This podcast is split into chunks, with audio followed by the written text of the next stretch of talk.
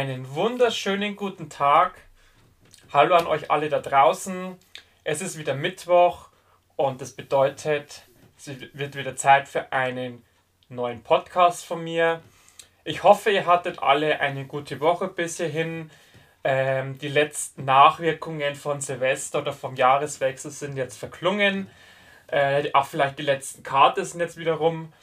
Und äh, nachdem wir ja letzte Woche ich sage jetzt mal, noch recht gechillt ins Jahr gestartet sind mit einem, sage ich jetzt mal, einem seichten Thema, ohne jetzt groß einzuarbeiten. Äh, geht jetzt diese Woche, also sprich heute, mit dem ersten richtigen Thema für dieses Jahr los. Und eigentlich hatte ich ja ähm, ein gewisses Thema schon im Kopf oder ein gewisse äh, paar Sachen, mit, wo ich mit, ich mit euch äh, sprechen wollte aber jetzt kurzfristig äh, habe ich das nochmal umgeworfen. Und zwar aus diesem Grund, weil am vergangenen Freitag ähm, auf, oder in der ZDF-Mediathek die neue Staffel von Slowburn äh, veröffentlicht worden ist. Und die habe ich mir natürlich jetzt schon angeguckt, weil ich da war ich ja extrem heiß drauf, nachdem die erste Staffel ja schon richtig gut war. Und aus diesem Grund ähm, habe ich jetzt meinen Plan ein bisschen umgeworfen und möchte heute allgemein auch zum Thema ähm, deutsche Produktionen ein bisschen mit euch sprechen oder meine Gedanken zu deutschen Produktionen mit euch teilen. Ähm, jetzt aber eingegrenzt auf die letzten zwei, drei Jahre, ähm, weil da ist mir natürlich einiges aufgefallen, wenn man sich so das anschaut, was aus Deutschland kommt, zumindest was ich gesehen habe. Äh, es geht ja hier immer nur um Sachen, die ich entweder gesehen habe oder sehen möchte. Ähm, damit ich auch jetzt nicht irgendwie euch was erzähle vom Hören sagen, sondern damit ihr auch immer was äh, zu hören und sehen bekommt, äh, wo ich auch wirklich dahinter stehe, wo ich mich oder wo ich auch wirklich äh, was dazu sagen kann. Und ähm, genau darum jetzt heute spontan dieses Thema. Ähm, ja, ich meine, ähm, jeder weiß es ja, der deutsche Film hatte oder der, die deutsche Filmelandschaft. Ich versuche es jetzt mal zu verallgemeinern. Also ich fasse jetzt mal das ganze Thema Film und Serien unter einem Deckmantel zusammen. Hat ja jetzt nicht das allerbeste Image. Da gibt es übrigens, äh, weil wir gerade beim Thema Image sind, eine wunderbare Umfrage, die die äh, liebe Nicola äh, über Instagram angefragt hat. Ähm, ich werde euch ähm, das Profil mal äh, unten verlinken.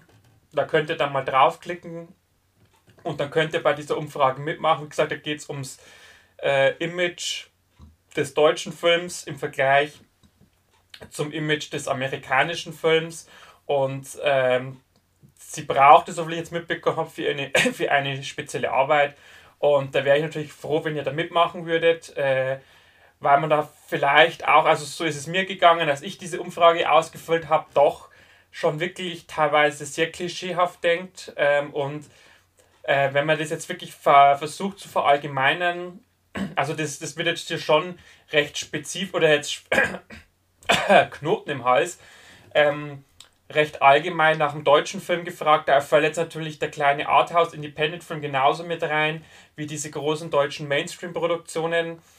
Ähm, aber da geht es halt einfach darum, wie ihr den deutschen Film äh, so äh, allgemein betrachtet seht ähm, und wie gesagt, da ging es mir wirklich so, dass ich äh, bei manchen Fragen schon äh, sofort, wie ich die Frage gelesen habe, ein Bild im Kopf hatte von gewissen Filmen, ähm, die ja eigentlich nur einen gewissen Teil des deutschen Films äh, ausmachen, aber die, wenn man es jetzt äh, als Großes betrachtet, halt eine recht große Relevanz und eine große, ja, ich sage jetzt mal Reichweite haben äh, oder wo einfach Sachen sind, die einfach dadurch, dass es halt viele Leute sehen, halt eher in den Köpfen drin ist, als jetzt bei Sachen, die nicht so viele Leute sehen. Und ähm, genau deshalb, wie gesagt, wäre es ganz cool, wenn ihr mitmachen würdet. Ich glaube, die Umfrage geht bis, ich bin mir jetzt nicht ganz sicher, ob es jetzt bis Ende Januar oder Mitte Februar geht. Wie gesagt, klickt einfach drauf, schaut, euch es, äh, schaut es euch an. Und wie gesagt, äh, das dauert ungefähr äh, 8 bis 10 Minuten, also da ist man auch relativ zügig durch. Das kann man zum Beispiel auch mal nebenbei machen, beim Essen oder wenn man mit der U-Bahn oder mit dem Bus in die Schule oder Arbeit fährt oder wenn man äh, zu Hause irgendwie äh, ja, während die Waschmaschine läuft oder während man irgendwie auf dem, am Rechner irgendwie was runterlädt oder irgendwas äh, anderes macht. Also das kann man wirklich nebenbei machen. Kostet nichts, tut nichts weh und wie gesagt, ähm, einfach mal machen. Wie gesagt, kann jeder sehen, äh, was er für eine Meinung hat und was jeder auch für eine äh, oder wo jeder seine Möglichkeit oder jeder die Ideen hat oder jeder oder jeder kann seine Idee noch reinschreiben, wie der deutsche Film sein Image aufpolieren kann. Jetzt habe ich es. Ähm, genau, wie gesagt, das ist auch heute mein Thema. Und ähm, ja, wie fange ich jetzt am besten an damit? Ähm, ihr wisst es ja, ich bin ja jetzt ein eher ein Verfechter von diesen ganzen Mainstream-Sachen aus Deutschland. Ähm, also Mainstream ist für mich sowas wie das perfekte Geheimnis, Nightlife, diese ganzen Heiner Lauterbach-Sachen, das was halt ein breites Publikum anspricht. Und es sind auch Filme, die halt auch in den großen Kinos laufen. Ähm, das ist für mich Mainstream und äh, Arthouse ist halt das, was halt wirklich in den kleinen Kinos läuft, was halt teilweise lokal nur läuft. Da zählen jetzt Sachen wie Schachnovelle, wie Fabian oder der Gang vor die Hunde. Sowas spielt halt bei, bei Arthouse mit rein. Und dann, wie gesagt, gibt es halt noch die Independent-Schiene. Äh, das sind halt dann die Sachen, die halt wirklich, wenn sie Glück haben, mal in 5, 6 Kinos laufen und die dann in der Regel halt direkt als Stream oder DVD oder Blu-ray rauskommen. Diese drei Schienen gibt es im Prinzip. Und ähm, wie gesagt, dann gibt es noch ein paar Serien. Ähm, nur bei Serien ist es so, das muss ich gleich dazu sagen, da ja viele äh, Serien, äh, also deutsche Serien, teilweise auf Netflix laufen. Ich habe ja kein Netflix, kann ich jetzt zu diesem Part nicht sagen. Ich, wie gesagt, kann wirklich nur was zu äh, Serien sagen, die ich äh, entweder über, über Amazon gucken kann oder die in den diversen Mediatheken der öffentlich-rechtlichen sind. Da zählt jetzt kein Tatort dazu, da zählt jetzt auch kein Traumschiff dazu und sowas. Das ist für mich keine keine Serie im klassischen Sinne. Das, wie gesagt, ist mal komplett außen vor geklammert. Also nicht, dass jetzt der ein oder andere sagt, aber was ist jetzt mit dem Tatort und sowas. Also das ist für mich ein eigenständiger Bereich. Das ist für mich auch, oder zählt für mich unter dem Punkt äh, TV-Produktion. Es hat ähm, für mich jetzt weniger mit einer Serie als oder mit Filmen zu tun. Also das sind ja zwar in, in, im engsten Sinne sind ja Serien und Filme, aber wie gesagt, das ist TV und ich möchte mich, wie gesagt, eher jetzt auf das Thema Kino oder wirklich reine Serie beschränken, ähm, die halt, äh, also für mich ist ja auch eine Serie etwas, was halt jetzt wirklich im Jahr für eine gewisse Zeit läuft und dann ist wieder ein halbes Jahr, dreiviertel Jahr Pause und dann kommt wieder die nächste Staffel, äh, sowas wie Tatort oder, oder das Traumschiff sind ja Sachen, die laufen ja durchweg regelmäßig ähm, und deshalb, wie gesagt, ist das bei mir außen vor geklammert. Jetzt habe ich schon wieder abgeschwiffen, äh, bin schon wieder abgeschweift vom Thema. Äh, worauf will ich eigentlich hinaus? Und zwar, äh, mir ist es jetzt, wie gesagt, bei Slowburn, der zweiten Staffel, wieder extrem aufgefallen. Äh, dieses Gefälle, was im deutschen, ich sage jetzt mal Film, äh, oder in der deutschen Filmlandschaft oder deutschen, ja, Produktionslandschaft äh, vorhanden ist. Wenn man zum Beispiel im Vergleich jetzt sieht zu einem One Night Off, der ja Ende letzten Jahres bei Amazon Prime rausgekommen ist, also eine Amazon Eigenproduktion, sage ich jetzt mal. Ähm, und da zeigt sich jetzt einfach wieder so dieses extreme Gefälle im, in, dieser, in der deutschen Landschaft. Und ähm, wenn ich jetzt so die letzten Jahre angucke, also es gibt halt für mich persönlich, ähm, ist, jetzt, ist jetzt mein Eindruck, gibt es halt zwei so extreme äh, Parts. Es gibt halt die wirklich guten Sachen, und es gibt die richtig schlechten Sachen. So dazwischen gibt es zwar auch noch was, aber dieser, sag jetzt mal, Mittelfeldblock oder dieser, sag jetzt mal, Durchschnittsblock ist halt im Vergleich, sage ich jetzt mal, zum amerikanischen oder französischen Film, im, im deutschen Film halt relativ gering. Also wie gesagt, das, das meiste konzentriert sich entweder bei richtig gut oder richtig schlecht. Ähm, und da ist, sich natürlich die Frage, wie sowas zustande kommt oder äh, ob das jetzt eine, eine, kurzfristige Entwicklung war oder ob das schon länger geht. Ähm, man muss natürlich immer dazu sagen, das wissen ja viele gar nicht, ähm, wenn es jetzt um TV oder also um Serien oder Filmproduktionen geht. Ähm, die kosten ja alle Geld. Also da, da kann jeder mitgehen äh, soweit. Und ähm, ist natürlich immer die Frage, wo kommt das Geld her? Ähm, klar, wenn man sich jetzt diese großen Blockbuster anschaut, da stehen natürlich riesengroße Studios, jetzt wie Universal Pictures oder Sony Pictures oder Disney oder Warner Brothers dahinter. Die haben zwar auch ihrerseits mal Tochterfirmen oder Tochterproduktionsfirmen oder die haben Kooperationen mit gewissen äh, Firmen, aber das sind halt da im Prinzip die großen Geldgeber. Und so in Deutschland, sagen wir mal, haben wir ja jetzt an, an Filmstudios wir haben halt äh, den Konstantin-Film oder die Konstantin-Film, wie es ja richtig äh, ausgesprochen wird. Wir haben äh, die Leonine-Studios. Das sind jetzt so die zwei größten äh, deutschen, sage ich jetzt mal, Gewichte. Dann haben wir natürlich noch den Tobis-Film. Ähm, das ist aber eher ein unabhängiger Filmverleih. Wir haben natürlich äh, was wie Neue Visionen als unabhängiger Filmverleih. Äh, wir haben einen Arsenal-Filmverleih. Also wir haben wirklich viele kleinere, unabhängige Verleihe aber so wirklich als die großen, wie gesagt, äh, Konstantin und Leonine.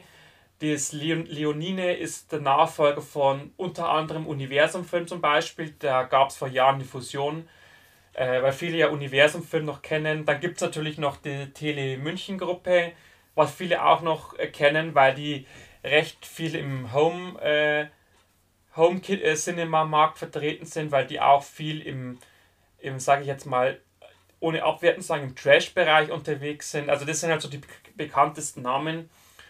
Ähm, aber wie gesagt, so einen, so einen globalen äh, Player gibt es jetzt so aus Deutschland nicht. Ähm, drum, wie gesagt, ähm, komme ich jetzt zu dem, was ich eigentlich sagen wollte. In Deutschland läuft halt sehr, sehr viel über die Filmförderung. Also es gibt praktisch die eine deutschlandweite Filmförderung, das ist die FFA, die Filmförderanstalt, und dann gibt's, hat halt jedes Bundesland noch eine eigene Filmförderanstalt oder einen eigenen Filmförderfonds. Ähm, und dann gibt es natürlich noch äh, einen süddeutschen Filmförderfonds, dann gibt es noch einen norddeutschen. Also es gibt recht viele Töpfe äh, oder recht viele potenzielle Geldtöpfe und die verteilen praktisch, die haben halt jeder, jeder Filmfördertopf, sage ich jetzt mal, hat halt im Jahr ein gewisses Budget zur Verfügung und das verteilen die halt an äh, Projekte, wo sie meinen, da ist es gut angelegt, beziehungsweise an Projekte, das ist, und das ist jetzt der Knackpunkt, ähm, die, das Geld wird teilweise an Projekte verteilt, wo man einfach, äh, ich sage jetzt mal, davon ausgeht, dass das ein Kassenschlager wird. Und das ist, wie gesagt, für mich jetzt auch der springende Punkt, ähm, um gleich auch ähm, einen Punkt zu nennen oder einen Aspekt zu nennen, den man äh, dringend in Deutschland verändern muss. Und zwar ist es die Verteilung der Fördergelder. Also es geht, wie ihr merkt, es geht allein hier schon los, dass ähm, allein schon, wenn es um die Förderung geht, ähm, dass es hier schon nicht richtig läuft und dass ähm, meines Erachtens, wie gesagt, das ist alles meine Meinung, dass ein zu großer Teil der vorhandenen Gelder in Produktionen fließt, die äh, an sich einfach Grütze sind, die äh, schlecht sind, die einfach niveaulos sind.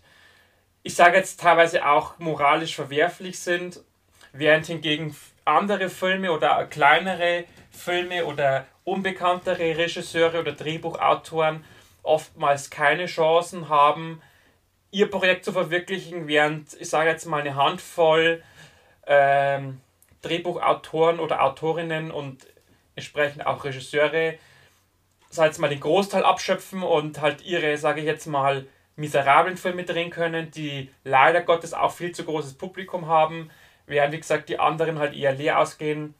Und das ist, wie gesagt, auch meiner Meinung nach einer dieser Aspekte, warum wir, wie gesagt, so dieses krasse, äh, diese krasse Polarisierung auf beiden oder Zentralisierung auf beiden Seiten haben, dass äh, die auf der Seite der richtig, ich will jetzt das, das S-Wort nicht sagen, auf der richtig schlechten Seite, dass halt da, wie gesagt, in meinen Augen halt diese ganzen teuren Produktionen sind, während die, die kleineren, sag mal günstigen, teilweise unabhängig finanzierten Projekte auf der Seite der guten Sachen sind.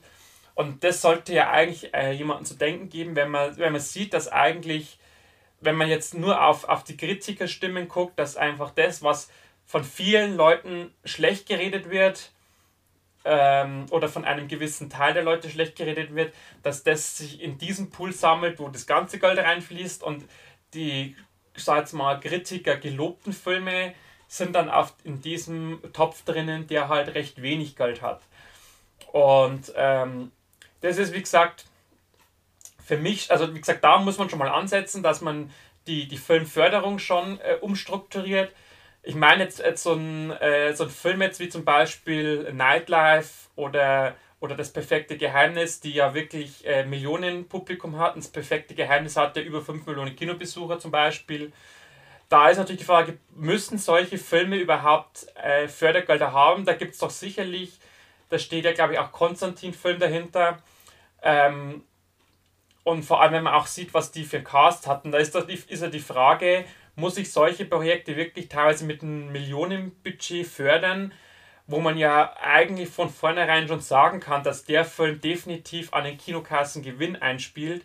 Und wenn man es auch bedenkt, den Homeoffice, äh nicht Homeoffice, sondern den äh, Heimkinomarkt noch dazu gerechnet, also wenn der Film dann auf DVD und Blu-ray rauskommt oder als äh, Stream, da verdienen die ja auch noch Geld damit wie gesagt, ist die Frage, müssen solche Filme überhaupt noch gefördert werden, wo man von vornherein weiß, dass die sowieso unendlich, oder ich will jetzt nicht unendlich viel, aber halt richtig viel Geld einspielen, äh, während man, wie gesagt, vielleicht potenziell gute Filme halt wirklich nur mit 100.000 Euro fördert oder mit 50.000 Euro, die halt dann einfach in der in diesem Konkurrenzkampf ums Publikum halt einfach untergehen. Also das ist die Frage, die müssen sich die Verantwortlichen stellen. Und ich weiß, ich bin da vielleicht ein bisschen knallhart, was das betrifft, aber ähm, das ist halt meine Meinung und äh, ich bin ja jemand, der viele Filme guckt. Ich gucke ja auch sehr viel äh, Arthouse und, und Independent-Filme. Und klar, man sieht halt den Independent-Film an, dass halt der jetzt nicht die modernste Kamera hat, dass halt der jetzt nicht mit der besten Ausleuchtung arbeiten kann, dass halt der wirklich äh, klar jetzt nicht die größten Filmstars äh, zu bieten hat, aber in diesen Filmen, man merkt halt immer, da steckt halt Liebe drin, da steckt halt Herzblut drin. Und das sind halt oftmals auch Filme, die halt mit ihren Drehbüchern überzeugen können, weil einfach jemand bei dem Drehbuch mitdenkt oder weil halt jemand einfach äh, eine gute Idee hat. Äh, eine Idee, die vielleicht auch in gewissen Bereichen aneckt, die jetzt nicht mit dem Strom schwimmt, während halt jetzt diese großen ich weiß nicht, was wieder los ist mit meinem Husten. Ähm, aber wo war ich stehen geblieben? Genau bei den großen Filmen, dass äh, die einfach, da bin ich in meiner Meinung Gott sei Dank nicht alleine, dass diese, sag jetzt mal, diese ganzen perfekten Geheimnisse und Nightlife, dass halt das einfach ein Standard-Drehbuch ist. Also liegt anscheinend irgendwo in der Schublade ein Universaldrehbuch äh, rum. Da schnappt sich dann immer einer, einer raus und der schreibt es halt ein bisschen um äh, und dann wird es verfilmt. Dann kommt es wieder in die Schublade. Ein Jahr später nimmt es wieder der raus. Der schreibt wieder ein bisschen um. Äh, wird wieder verfilmt. Und das ist, wie gesagt, mein Eindruck von diesen ganzen Filmen, die für mich, also für mich ist sowas wie Perfekte Geheimnis, wie Nightlife, wie Es ist zu deinem besten, Enkel für Anfänger so und Konsorten. Das ist für mich so ein Einheitsbrei, da wo du in jedem Film oder in jedem dieser Filme, du erkennst die ganzen Parallelen zu den anderen Filmen, die auch andere Titel haben, aber du denkst, mir kommt doch das irgendwie bekannt vor. Du hast größtenteils auch mit die gleichen Schauspieler, die spielen, die auch ähnliche Rollen oder gleiche Rollen spielen, also vom Charakter her gleich angelegte Rollen. Und das ist einfach für mich persönlich so, so ein Einheitsbrei, so ein Durchschnittsbrei, äh, wo ich einfach auch keine Lust irgendwie drauf habe, weil ich schon vorher weiß, das wird mich nicht catchen, der Humor ist einfach platt und dumm. Äh, es ist dieser, dieser Part drin, wo alles so überdramatisiert wird. Es ist äh, komplett teilweise fernab von Logik. Es ist einfach komplett überdreht. Ähm, und das sind einfach, ja, der ganze, der ganze Witz und dieser aufgezwungene und aufgedrängte Witz, das ist einfach was, das, das, das stört mich einfach und mir fehlt halt einfach so diese Leichtigkeit und dieses, ja, einfach mal äh, machen lassen. Das wirkt halt alles, wie gesagt, so gezwungen. Ähm, und mein klar, es ist halt so gemacht, dass es halt viele anspricht, das ist schon klar, aber ähm, ich bin halt jemand, wenn ich ins Kino gehe, ich möchte natürlich auch eine gewisse Intellektualität im Kino haben. Also klar, ich gucke ja auch Filme, die, sage jetzt mal, strunzdumm sind und wo man einfach nur zurücklehnen kann und lachen kann. für mich sind zum Beispiel auch diese ganzen Bully Herbig Sachen, jetzt wie Shoot is Manitou, wie für Surprise, die ja auch jetzt nicht besonders äh, intellektuell sind, aber die sind halt für mich, es war halt für mich ein Humor, der hat halt funktioniert, der hat halt, man hat halt gemerkt, hier war jemand am Werk, der, der vieles hat laufen lassen, der einfach eine gewisse Art reingebracht hat. Das sind für mich wirklich gute deutsche Filme zum Zurücklehnen und auch Filme, die natürlich auch ein breites Publikum haben. Aber das ist halt für mich das, was in der jetzigen Zeit, da zählt für mich auch diese ganzen Till Schweiger Sachen dazu, das was halt aktuell komplett fehlt. Und ähm, wie gesagt, ich erwarte, selbst bei einer Komödie erwarte ich immer mal wieder auch eine gewisse, dass man auch gewisse Sachen mal hinterfragt, dass man jetzt halt eine Komödie, klar, eine Komödie darf mal kurzzeitig dramatisch sein, aber sie sollte halt jetzt nicht das Überdramatisierte haben oder irgendwie komplett eine Vollbremsung reinhauen. Das ist, was mich halt immer stört und das ist das, was, wo halt für mich diese ganzen deutschen Mainstream-Sachen halt für mich alle komplett gleich sind. Also das ist im Prinzip das gleiche Hemd, nur in, in verschiedenen Farbnuancen, äh, aber es, der Inhalt ist immer der gleiche. Und das sind diese Sachen, wie gesagt, die für mich richtig schlecht sind. Und das sind auch die äh, Projekte, die am meisten äh, Fördergeld bekommen, während, wie gesagt, auf der anderen Seite da haben wir so Sachen, wie, wie ich schon gesagt habe, wie Schachnovelle, wie, äh, wie äh, Nahschuss, äh, wie der letzte Mieter zum Beispiel, ähm, wie das schwarze Quadrat, wie äh, Ich bin dein Mensch oder da gibt es ja, ich kann jetzt könnte 100 Filme aufzählen, ähm, aber das sind halt dann Sachen, die, die wirklich gut gemacht sind, die in, teilweise ein intelligentes Drehbuch haben, die äh, Geschichts-, äh, die, ne, die biografisch angehaucht sind, die, die einfach, äh, wo einfach die Kamera, allein schon durch die Kameraarbeit äh, ein gewisses Feeling oder eine gewisse Atmosphäre vorherrscht. Wie gesagt, die, die, die Drehbücher haben äh, Sinn, die ergeben Sinn, die sind durchdacht, die haben einfach, äh, da hat einfach wirklich jemand äh, auch mal gesellschaftskritische Töne reingebracht. Da hat man sich mit aktuellen Themen auseinandergesetzt, jetzt nicht auf Blödeleiarten. Ähm, und da hat man natürlich auch äh, Schauspieler, die halt wirklich richtige Charaktere spielen und nicht so hüllenlose Figuren, äh, die einfach ihren Text runterrattern. Also ich muss wirklich sagen, äh, ich habe jetzt äh, Nightlife nicht gesehen, aber ähm, wie gesagt, da das für mich allein vom Trailer her schon einfach nur ein anderes Ding äh, wie Perfekte Geheimnis ist, sage ich jetzt mal vom, vom Stil her und auch vom, vom Humor her, was man aus dem Trailer schon raussieht. Das sind die, die, die, die Schauspieler da drin. Also auch wenn ich einen Elias Mbarek wirklich mag, der hat auch gute Filme gemacht. Ähm, wie zum Beispiel der Fall Colini. Das ist eine ernstere Rolle, wo er richtig gut war, aber in diesen anderen Filmen, das ist einfach für mich, eine, das sind Rollen, da kannst du jeden Schauspieler reinsetzen. Äh, da brauche ich jetzt nicht die, die Creme de la Creme des deutschen Schauspiels, um diese Rollen zu besetzen, weil es einfach so hüllenlose, charakterlose Rollen sind, die, wie gesagt, jeder spielen kann. Und wenn man dann sieht, auf der anderen Seite, äh, wir haben in Deutschland oder im deutschsprachigen Raum so talentierte Jungdarsteller oder Darstellerinnen, also wirklich, äh, sage jetzt mal von 17 bis 25 oder 26, eine ein riesiges Pool an, an Schauspieler oder Schauspielerinnen, die wirklich was drauf haben, die wirklich äh, Rollen spielen können oder die jetzt schon so viel, äh, ich sage wirklich auch Talent und, und Charisma haben, die ähm, leider dann immer oftmals bloß in diese kleineren Filmen auftreten können, die es oft gar nicht oder wo es wirklich nur ein kleiner Prozentsatz schafft, nach oben zu kommen oder wirklich groß rauszukommen.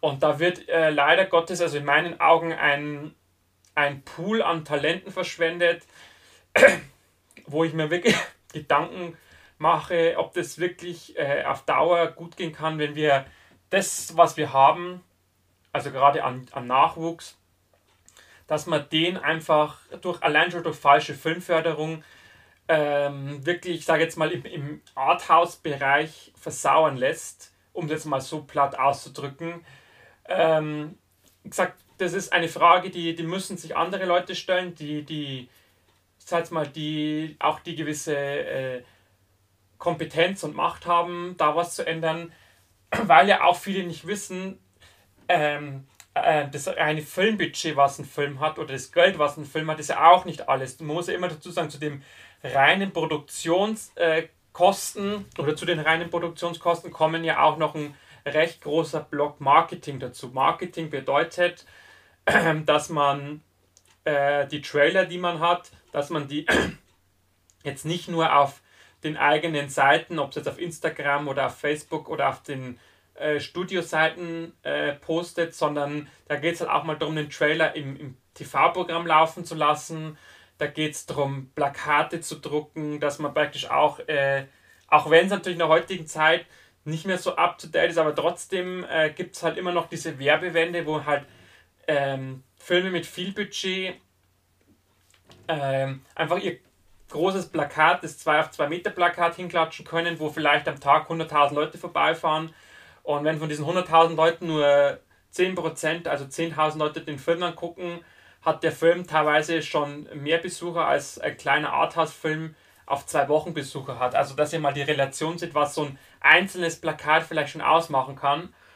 Ähm, und wie gesagt, Marketing, da gehört zum Beispiel aber auch dazu, dass man Kooperationen mit äh, Filmkritikern macht, dass man äh, Kooperationen mit äh, äh Magazinen macht, mit, äh, mit ich sage jetzt mal, mit bösen Zungen, mit Influencern, obwohl ich kein Fan von Influencern bin, weil die, wenn es jetzt wenn es um Produkte geht, halt nur Schrott verkaufen. Aber ihr wisst, was ich meine, dass man einfach in, in diesem Bereich Kooperationen der ja oftmals auch finanziell äh, aufwendig ist. Wie gesagt, da, das sind diese Sachen, die kleinere Filme halt wenig bis nicht machen können, weil einfach da nicht das Geld vorhanden ist, dass man einfach äh, da mal ein bisschen Werbung macht für den Film. Und ähm, dahingehend geht es natürlich auch darum, wenn jetzt ein Film wenig Werbebudget, dann kann man auch jetzt den Film nicht in 500 Kinos laufen lassen, dann muss man sich natürlich auch wieder auf weniger Kinos beschränken. Also es ist alles so ein riesengroßer Rattenschwanz, der da äh, nach sich äh, zieht oder der da dranhängt. Und ähm, es geht jetzt einfach, dass, dass ihr einfach mal so einen Einblick bekommt, warum jetzt äh, ein Film 6 Millionen oder 5 Millionen Besucher hat, ein anderer plus vielleicht 20.000. Ähm, wie gesagt, dass es einfach großenteils, wie gesagt, auch mit Marketing zusammenhängt. Und natürlich auch, wie gesagt, vom vom Budget, was ein Film hat, wenn natürlich jetzt ein Regisseur oder ein, ein Filmteam, sag jetzt mal 2 Millionen Euro hat, die können natürlich deutlich mehr machen als jetzt ein anderes Film, das jetzt bloß ein Viertel, also 500.000 Euro hat. Natürlich muss man dazu sagen, man kann auch mit viel Budget, kann man auch gute Sachen machen, das gibt es natürlich auch. Da zählen zum Beispiel für mich die Eberhofer Sachen dazu. Auch eine äh, Konstantin-Produktion, die haben auch relativ viel Budget. Das ist mittlerweile, die haben aber auch mit wenig angefangen und sind einfach dadurch, dass die Filme halt so gut sind, haben sich halt die nach oben gearbeitet, haben aber im, äh, dadurch, dass sie jetzt beliebter und bekannter sind, ähm, die, die, die Crew an sich ist ja immer noch größtenteils die gleiche. Also wir haben ja diese Stammcrew, es ist immer der gleiche Regisseur, wir haben äh, ein Dutzend äh, Figuren, die immer vorkommen also man hat an, dem, an dieser Art der Inszenierung und auch an dem ganzen drumherum ja nichts geändert. Man ist halt einfach nur bekannter geworden und klar fließt dann auch mehr Geld rein. Das heißt, man kann natürlich auch die Darsteller besser bezahlen. Man kann vielleicht den ein oder anderen, äh, das ein oder andere Auto noch schrotten, sage ich jetzt mal. Also man merkt schon, ähm, ein bisschen was kann man noch optimieren, aber die Filme sind jetzt deswegen abgehobener geworden. Also für mich ist der der aktuelle Eberhofer noch genauso gut wie der erste Eberhofer und alle anderen Eberhofer auch. Und das ist so dieses eine dieses Beispiele, wo man halt merkt, dass, äh, dass es in dem Bereich noch gute Sachen gibt. Und ähm, aber das ist halt leider Gottes äh, nicht die Regel, sondern einfach nur die Ausnahme. Und ähm, wie gesagt, ich habe jetzt die Tage Slowburn gesehen, die zweite Staffel, die umfasst ja wieder sechs Folgen eine wirklich herausragende Serie und wie gesagt, das war auch der Grund für den heutigen Podcast oder für das Thema heute, weil ich einfach wieder gesehen habe, äh, ich habe jetzt an Silvester diesen One Night Off gesehen, diesen größten Schrott aller Zeiten, würde ich jetzt nachträglich auch als schlechtesten Film des letzten Jahres noch mit reinnehmen, vielleicht auch den schlechtesten Film der letzten fünf Jahre. Äh, der macht sogar Cats Konkurrenz. Ich glaube, also ich würde sogar sagen, dass One Night Off sogar noch schlechter ist wie Cats und Cats fand ich schon richtig äh, mies. Und wie gesagt, jetzt nicht mal zehn Tage später gucke ich äh, Slowburn und sehe einfach, was aus Deutschland machbar ist. Also die, für alle, die nicht wissen, Slowburn ist es eine apokalyptische Dramaserie, die vom ZDF mitproduziert worden ist. Die erste Staffel wurde schon 2019 gedreht, da geht es um eine Pandemie. Also es ist kein, keine Serie, die jetzt als äh, Corona-Serie konzipiert ist, sondern die wurde vor Corona schon begonnen. Und da geht es um eine Pandemie auf einer Insel, die ausbricht und wie praktisch die Menschen reagieren, wie die Regierung äh, darauf antwortet mit äh, Quarantäne, mit Evakuierung. Und jetzt in der zweiten Staffel bricht praktisch das komplette Chaos aus. Wir, haben, wir sind jetzt komplett in der Apokalypse, es zählt das Recht des Stärkeren. Die Krankheit selber ist jetzt in der zweiten Staffel weniger das Thema. Es geht jetzt wirklich hauptsächlich um soziale Konflikte, um gesellschaftliche, äh, gesellschaftliche Konflikte, um persönliche Konflikte, um, äh, um eigene Gefühle, Emotionen, um, um zwischenmenschliche Sachen. Und ich war wirklich begeistert, wie gut das umgesetzt worden ist, wie gut auf diese einzelnen Blöcke eingegangen worden ist und natürlich auch, wie gut die Figuren wieder gespielt worden sind. Also eine Emily Kusche als zentrale Figur wieder mit ihrer ruhigen Art, ab das Mädel ist glaube ich 18 oder 19, hat eine ruhige Art zu spielen, ist aber trotzdem präsent, ist die, die Leitfigur, der Leuchtturm und dann haben wir eine Lea van Acken, äh, die ja oftmals auch so in diesen Komödien mitspielt und hier eine wirklich charakterlich auch schwierige Rolle spielt, aber auch eine mit einer Wucht und einer, einer Präsenz und einer Gewalt diese Rolle spielt. Wirklich, äh, die, die drängt sich da auf. Jetzt, klar, man kann jetzt sagen, man, sie ist jetzt nicht der Sympathieträger in der Serie, aber wie sie diese Figur in dieser Serie spielt, ist schon wirklich grandios und wirklich auch überzeugend teilweise auch richtig diese, diese Knallhartigkeit und wirklich äh, so komplett äh, fokussiert und jetzt da gibt es kein Links und Rechts und auch wirklich eiskalt in ihren, in, teilweise in ihrer, in ihrer Mimik und Gestik. Also es ist wirklich äh, grandios und ich hoffe natürlich, dass, die, dass es hier weitergeht. Ich fand natürlich wieder sechs Folgen ein bisschen kurz. Ähm, aber kann ich euch auf jeden Fall wärmstens ans Herz legen. Guckt euch unbedingt Slowburn Staffel 2 an. Wie gesagt, gibt es in der ZDF-Mediathek. Und genau, dann bin ich auch heute durch. Ich hoffe, ich konnte euch ein bisschen äh, äh, informieren. Ich konnte jetzt ein bisschen euch äh, was näher bringen, was es so mit dem deutschen Film oder mit der deutschen Landschaft Aussicht hat. Und hoffe, dass wir uns nächste Woche wiedersehen. Ihr merkt, ich muss jetzt ein bisschen aufs Tempo drücken, weil die Zeit rennt. Ähm, ich möchte jetzt nicht allzu weit überziehen. Ähm, aber wie gesagt, ähm, das war jetzt für diese Woche spontan.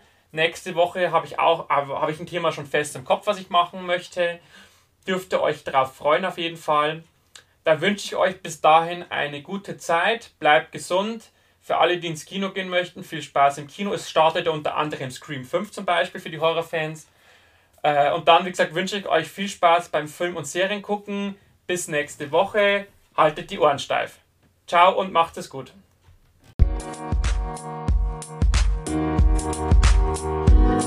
Musik